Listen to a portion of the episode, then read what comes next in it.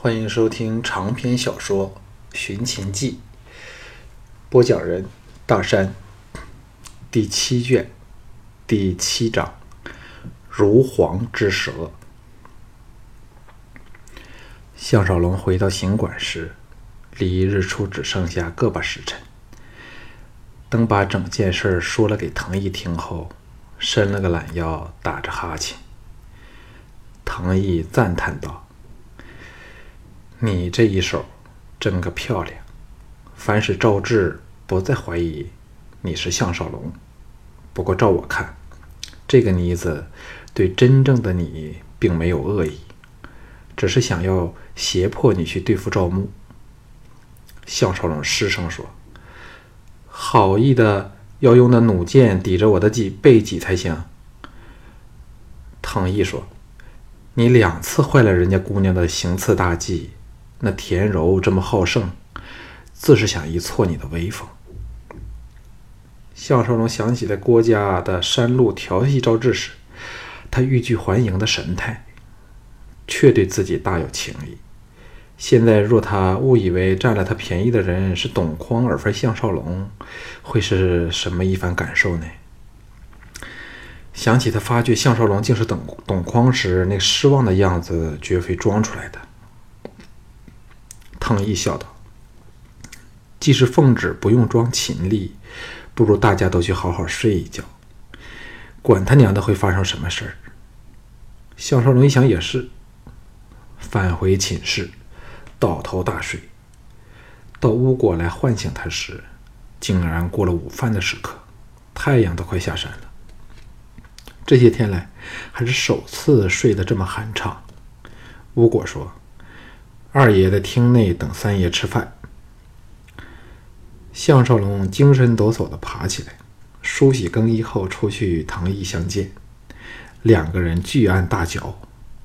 吴果在旁说：“雅夫人派人传来口讯，请三爷明晚到他的夫人府赴宴，到时他会派人来接你，希望你能早点到他那儿去。”项少龙这才记起，他昨晚答应了李媛的宴会。当时还以为他随口说说，想不到竟认真起来，苦笑道：“你看我们来邯郸是干什么？差点儿每晚都要去和那些人应酬。”赵腾毅笑道：“应付赵牧不难，但应付这些女人，可就叫你吃的是苦头喽。”项少龙说：“我真的想大干赵雅一场，好泄心头之恨。”可是这样定会给他把我认出来，正如你所说，只要他用鼻子一嗅，小弟便无所遁形。更更何况这个男人的专家那么熟悉我的身体。唐毅摇头说：“我也为你的处境难过。”嗯，神情一动道：“也不是全无办法。昨天我闲着无聊，到后园走了一转。”其中有种草树，若把枝叶榨出来，涂了少许在身上，可发出近乎人体的气味，嗅起来相当不错，比女人用来熏衣的香料自然多了。这可解决了气味的问题。假如你身上没有那些痣啊那类的特征，吹熄灯在黑暗中干它，说不定能蒙混过去。在一旁的巫果忍不住说。三爷的家伙必然大异常人，一进去赵雅便会知道。藤毅和项少龙被他说的捧腹狂笑起来。项少龙喘着气说：“你这么懂拍马屁，不过我只是说着玩儿，并非真要干他，更不值得如此冒险玩命。哎，那样把他当做泄愤泄欲的对象，终是有点不妥。”藤毅强忍着笑说。不过那种叫情种的草树枝，擦一点也无妨。那你就算和赵雅亲热些都没有问题。我立即着手炮制。巫果一呆说：“竟有个这么香艳的名字。”藤毅自得了善兰后，人变得开朗随和多了，伸手过去拍了拍他肩头，叹道：“小子可学的东西喽，这情种汁儿。”有轻微的催情效用，女人都很喜欢秀。乡间小子如京俊之辈，约会人家闺女时都爱涂在身上，不过必须以水中和，否则会惹来全身斑点淤痕。你要试试吗？倭果兴奋地说：“回咸阳后，定要找个美人试试。”项少龙说：“还有什么事儿？”吴果道：“武士行馆的赵馆主差人送帖来，说明天的论剑会改在后天午时举行，请三爷勿要出席。”项少龙向京俊道：“那另一个奸鬼李元儿太可恶了，说不定我真要狠狠地教训他一顿。”这时有人进来道：“龙阳君来见三爷，在外厅等候。”项少龙愕然。苦着脸向唐毅说：“有没有什么叫做驱妖的职业，让他一嗅便要避到天脚底去？”唐毅哑然失笑说：“今次是老哥第一次不会羡慕三弟的艳福喽。”见到威武的董马池大步走出来，龙阳君以一个他自以为最美的姿态盈盈起立，还照足了女性的仪态，对他连任为礼。项少龙看得啼笑皆非，又是暗自叫苦。马笑着迎上去说：“君上大驾光临，鄙人真是受宠若惊啊！”龙阳君那对儿也似会说话的眼睛往他瞟来，从容笑道：“本君今天来找董先生，实有事耿耿于怀，不吐不快。”今天他回复了男装打扮，不过衣饰仍然是彩色缤纷。若她真是女子，项少龙定要赞她妩媚动人。现在则是心颤胆跳。若她的不吐不快是一箩筐的绵绵情话，天才晓得怎样去应付。两个人坐好后，龙阳君郑重说：“本君认为。”董先生回这回归赵国的决定实在太莽撞了。项少龙为之愕然，但也暗中松了一口气，不解地说：“君上何有此言？”龙阳君见左右无人，才柔情似水地说：“我是爱惜董先生的人才，方不顾一切说出心中想法。”赵国现在好比一口接近干枯的水井，无论先生的力气有多大，盛水的器皿和淘井的工具是多么的完善充足，若只死守着这口井，最终仍难逃井枯人亡的结果。项少龙心中一震，一向以来。他都不大看得起这以男色迷惑魏王而得居高位的家伙。现在听他比喻生动、一针见血地指出了赵国的形势，不由得对他刮目相看，故作哑然说：“赵国新晋才大胜燕人，怎会是一口快要枯竭的水井呢？”龙阳君微笑说：“垂死之人。”也有回光返照的时候。太阳下山前，更加最是艳丽，而这全因为赵国仍有两大名将，硬撑着大局。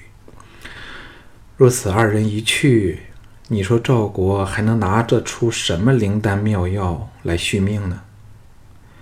项少龙道：“君上说的是否廉颇和李牧？”东阳君说。正是此二人，廉颇年事已高，守城有余，进取不足。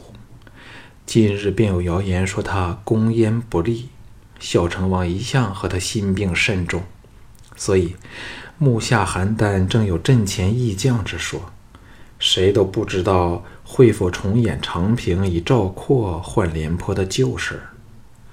不容他插话，龙阳君口若悬河地续下去说。至于李牧，则忠直而不懂奉迎，做人不够圆滑。若遇上明主，此乃能得天下的猛将，可惜遇上孝成王这么多疑猜忌、好大喜功的人，又有巨鹿侯左右他的意向，最终也不会有好结果。只可惜他漠视生死，仍然恋战不去，否则我大魏上下君臣必会道侣相迎啊！他这么一说。项少龙立知道魏人曾和以这两大名将接触过，李牧拒绝了，却不知廉颇如何。这个龙阳君真厉害，若只凭一番说话便去了赵国这军方两大台柱，赵国还不是任魏人鱼肉吗？龙阳君见他听得入神，以为打动了他，在鼓起如簧之舌说。董先生或者会奇怪本君为何如此斗胆，竟在赵人的首都批评他们。一来，本君并不把他们放在眼内，谅他们也不敢动我半根毫毛。更重要的是，本君对董先生非常欣赏，不忍见你将来一番心血尽付东流，还要沦为亡国之奴。况且，秦王和赵人间有深仇大恨。绝不会放过他们。良禽择木而栖，若先生肯来我大魏效力，本君保证，幽吾李煜非是赵国可及呀。至少不会因李元这么一个上位得势，在春申君下面做个小跑腿的家伙几句说话，便慌的差点要把先生赶走了。项少龙心焦厉害。知道龙阳君在赵王身边不有眼线，所以才懂得把握时机，乘虚而入，游说他改投魏国。他不禁佩服岳父乌应元的眼光，给了自己这个马痴的身份。现时各国接种马战，他这董董匡正是各国都梦寐以求的人才。装作感动地说：“君上这番话的确发人深省。”鄙人定会仔细思量，还要向族人解说。但暂时，龙阳君见他没有断然拒绝，喜上眉梢，送了他一个媚眼，说：“奴家最明白男人的心事儿，董先生不用心急，最好能探清探清楚赵国的情况，当知道奴家没有半字虚语。”项少龙也不由得佩服他的游说功夫，寥寥几句话，便道尽了赵国的问题，叹了一口气说：“若董某不是赵人，这一刻便可一口答应了。”龙阳君柔声说：“对孝成王来说，除了赵家外，谁会是赵人呢？若换了不是赵牧和赵雅。”于乌家一役之失利，早被他五马分尸了。有才而不懂爱才，项少龙正是最好的例子。若非先生送来一千匹上等战马，不出一年，赵国再无可用之马了。项少龙心想：你的心真够狠毒，把我拉走，等于打断了赵人的脚。龙阳君压低声音说。听说赵霸应李元儿这不知天高地厚的小子要求，后天午时在行馆举行论剑会，只要先生点头，奴家便可使人到时挫他威风，看他还敢否这么盛气凌人。项少龙心中大雅，每次说起李元儿，龙阳君都是咬牙切齿。赵记李元这么高大俊秀，没理由得不到龙阳君的青睐。看来是李李元曾言辞拒绝过他，才令他因爱成恨。又或是他不喜欢李元这种斯文俊俏型的美男子，而是欢喜自己这种阳刚粗豪的。嘿嘿，自己想到哪里去喽？意外的，龙阳君站了起来，辞别说：“先生，请好好想想。”有答案便告诉奴家。那时在研究细节，务使先生走得欢欢喜喜的。项少龙给他一会儿本君，一会儿奴家的弄得头大如斗，忙把他送出大门。看着他登上马车，在数十名随从前呼后拥下去了，这才苦笑回头。无论如何，他再也不敢小觑这个不男不女的人了。龙阳君走后，项少龙偷得浮生半日闲，独个在大宅的院落里园林间漫步，想着当日偷入此处初遇朱姬的罪人情景。不论朱姬是怎样的人，但他真的感到他对他很有好感，那是装不来的。忽然间，他有点惆怅和失落，也感到寂寞。而事实上，他应该比任何人都更满足才对。以一个现代人来到了这陌生又非常熟悉的古战国时代里，他的生命比任何一个时代的人至少要丰富了一倍。因为他多经验了一个时代，经过这几年惊涛骇浪的日子后，他连想东西的方式、所有的措辞和文字，都大致与这个时代的人相若。昨晚他想杀人灭口、辣手摧花，正是乌卓和藤毅两个人认为最合理的做法。幸好悬崖勒马，否则这辈子良心都要受到惩罚。想到这里，不禁暗自抹了一把冷汗。时值深秋，天气清寒，园内铺满了落叶，在黄昏的暗沉里，分外有萧杀、零冷零落的气氛。宴会有时也不错，在那些无谓的应酬和庸俗的欢乐里，很容易就可在自我麻醉中浑然忘我。无由的，他强烈的思念着远在秦国的娇妻美婢，想着他们日夕盼望他归去的情景，不禁魂为之消。忍不住随口拈来李白的名诗，吟道：“弃我去者，昨日不可留；乱我心者，今日之日多烦忧。”鼓掌声在后方近处响起，项少龙吓了一跳，猛然回过神来，只见藤毅扮着一身盛装、美得像天上明月的季嫣然，一起瞪大眼睛看着自己。这俏佳人秀目异彩连闪，美丽的小嘴儿正喃喃地重复着这两句千古绝唱。项少龙大感尴尬，迎了上去说。嫣然，你这个样儿来见我，怎瞒得过别人的耳目？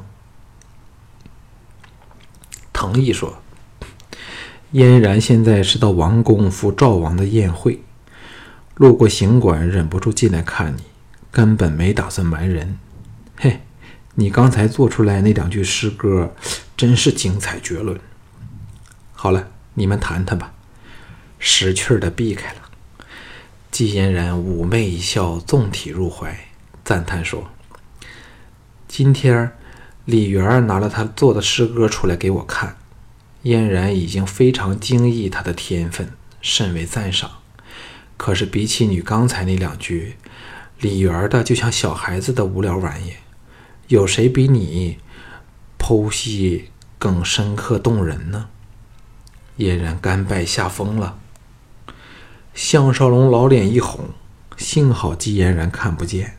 紧接着他的话说：“不要夸奖我了，这叫情人眼里出西施。”季嫣然巨震一下，离开了他的怀抱，定神看着他说：“天哪，你随口说出来的话总是这么精彩奇特。还记得你那句‘绝对的权力使人绝对的腐化’，一句话。”道尽了现今所有国家的问题，连韩非公子都没有这么的警句儿。说罢，情不自禁地献上热吻，差点把他融化了。分开后，季嫣然神魂颠倒地说：“向郎啊，做一首诗歌送给人家吧，由人家配上乐章，是将成为千古绝唱。项少龙心中苦笑，他能从头念到尾的，恐怕没有哪首诗，怎能拿来应酬这个美女？而且，据别人的创作为己有，等同于侵犯版权。用嘴说说也就罢了，若真传颂千古，岂非预先盗了别人的创作权？苦笑道：“这世上无一物事不是过眼云烟，千古传颂又怎样呢？”季嫣然娇叹一声，伏倒在他身上，喜颠喜嗔道：“少龙呀，你真害死人家了！今晚嫣然除了想着你外，还有什么好想的呢？偏又不可和你在一起，人家不理你了。由明天开始，你要来公开的追求我。”让嫣然正式向你投降和屈服，这事儿你绝不可当做是过眼云烟。再叹道：“过眼云烟，多么凄美迷人！只有你才能如此一出口，变成天然的妙句儿。”项少龙心中叫苦，这叫做愈弄越糟。改日他逼自己不断的作诗作词，自己岂非成了文坛大盗？季嫣然气然说：“嫣然要走了，邹先生在马车上等我。这样吧，你若做好了诗文，我便配乐只唱给你一个人听。我知道嫣然的夫婿既不好名也不好利，哎，名利却叫人烦恼。若没有人认识季嫣然，我便可终日缠在你身旁了。”又微微一笑，说：“不准动。”蜻蜓点水般的吻了他一下，翩然去了，还不忘回眸一笑，使项少龙三魂七魄全部离窍至不知所踪的地步。回到内宅，藤毅说：“现在我才明白，为何季才女都给你手到拿来。那两句实是无可比拟的杰作，比这《诗经》更叫人感动。”那些诗歌你定然很熟悉了。项少龙暗想，除了“窈窕淑女，君子好逑”这两句外，老子就对《诗经》一窍不通喽，只好唯唯诺诺的应了。唐毅说：“孝成王这昏君真叫人心灰。若你真是马痴懂筐，现在便应该立即溜掉。你看他，因为怕了李元，今晚宴请嫣然。”差不多有头有脸的人都在邀请之列，独把你漏了。项少龙恍然，难怪龙阳君匆匆的走了，原来是到赵公赴宴。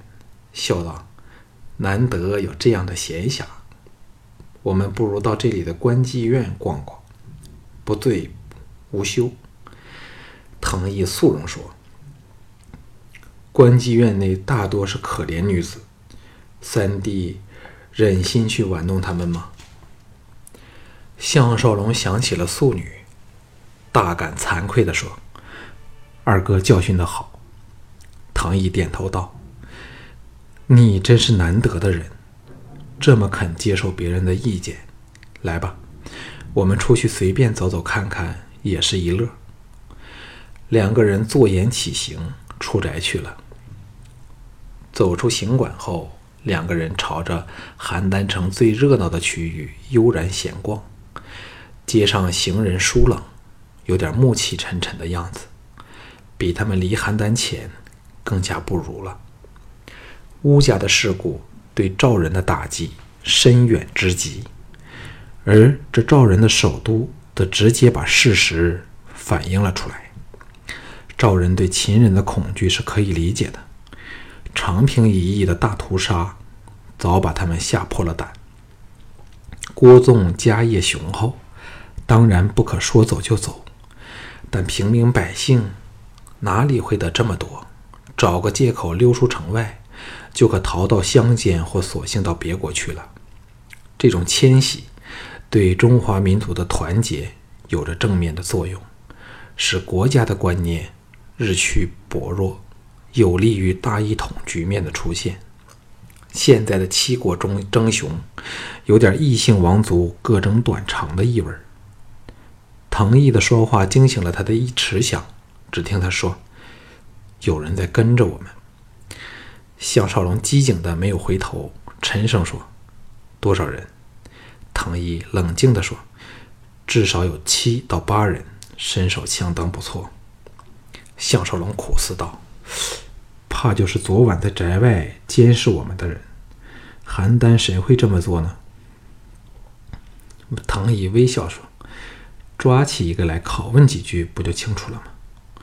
项少龙会意，随着他转进了一条偏僻的小路去，两旁都是枫树林，前方有座石拱桥，跨越横流而过的小河，对岸才再见疏落有致的院落平房。尚未走到小桥处，后方急剧的足音响起，有人喝道：“董匡停步！”项少龙和藤毅相视一笑，悠闲的停步转身。只见二十多名彪悍的剑手扇形包围了过来，有些由枫林绕往后方和两侧，把他们围在中心。项少龙定神一看，没有一个是他认识的。心中一动，喝道：“李元儿有本事就自己来杀我，为何要派你们这些小喽啰来送死？”众剑手岂敢愕然？看样子是给项少龙一语中的，揭破了他们的身份。那些人仍未有机会反驳，两个人趁对方心神分散的好时机，拔剑扑出，剑啸骤起。那些人想不到对方要打就打。先发制人，仓促拔剑招架。项少龙一声冷哼，发挥全力施展杀手。首当其冲的敌人被他荡开长剑时立中了一脚，正踢在小腹处。那个人惨嘶中，像弯了河虾般的跌摔跌开去。像是藤毅那方响起了连串的金铁交鸣的轻音，兵刃坠地。和惨叫接连响起，自是又有人吃了大亏。项少龙一招得手，却不敢怠慢。这些人都是经验丰富的好手，虽然交锋之时就失利，却是无人退缩。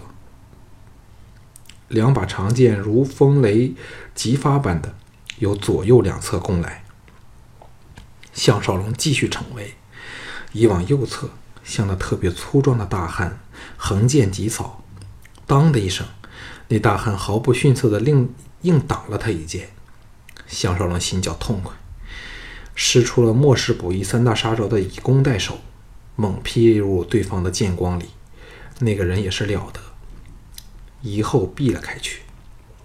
左方长剑贯胸而来，项少龙使了个假身儿，避过对方凌厉的一击。此刻他如果拔出飞针释放，敌人定是难逃大劫。可是他却要制止这个诱人的想法，因为除非能尽歼敌人，再毁尸灭迹，否则可能会被赵人在这个上面识破了他就是项少龙。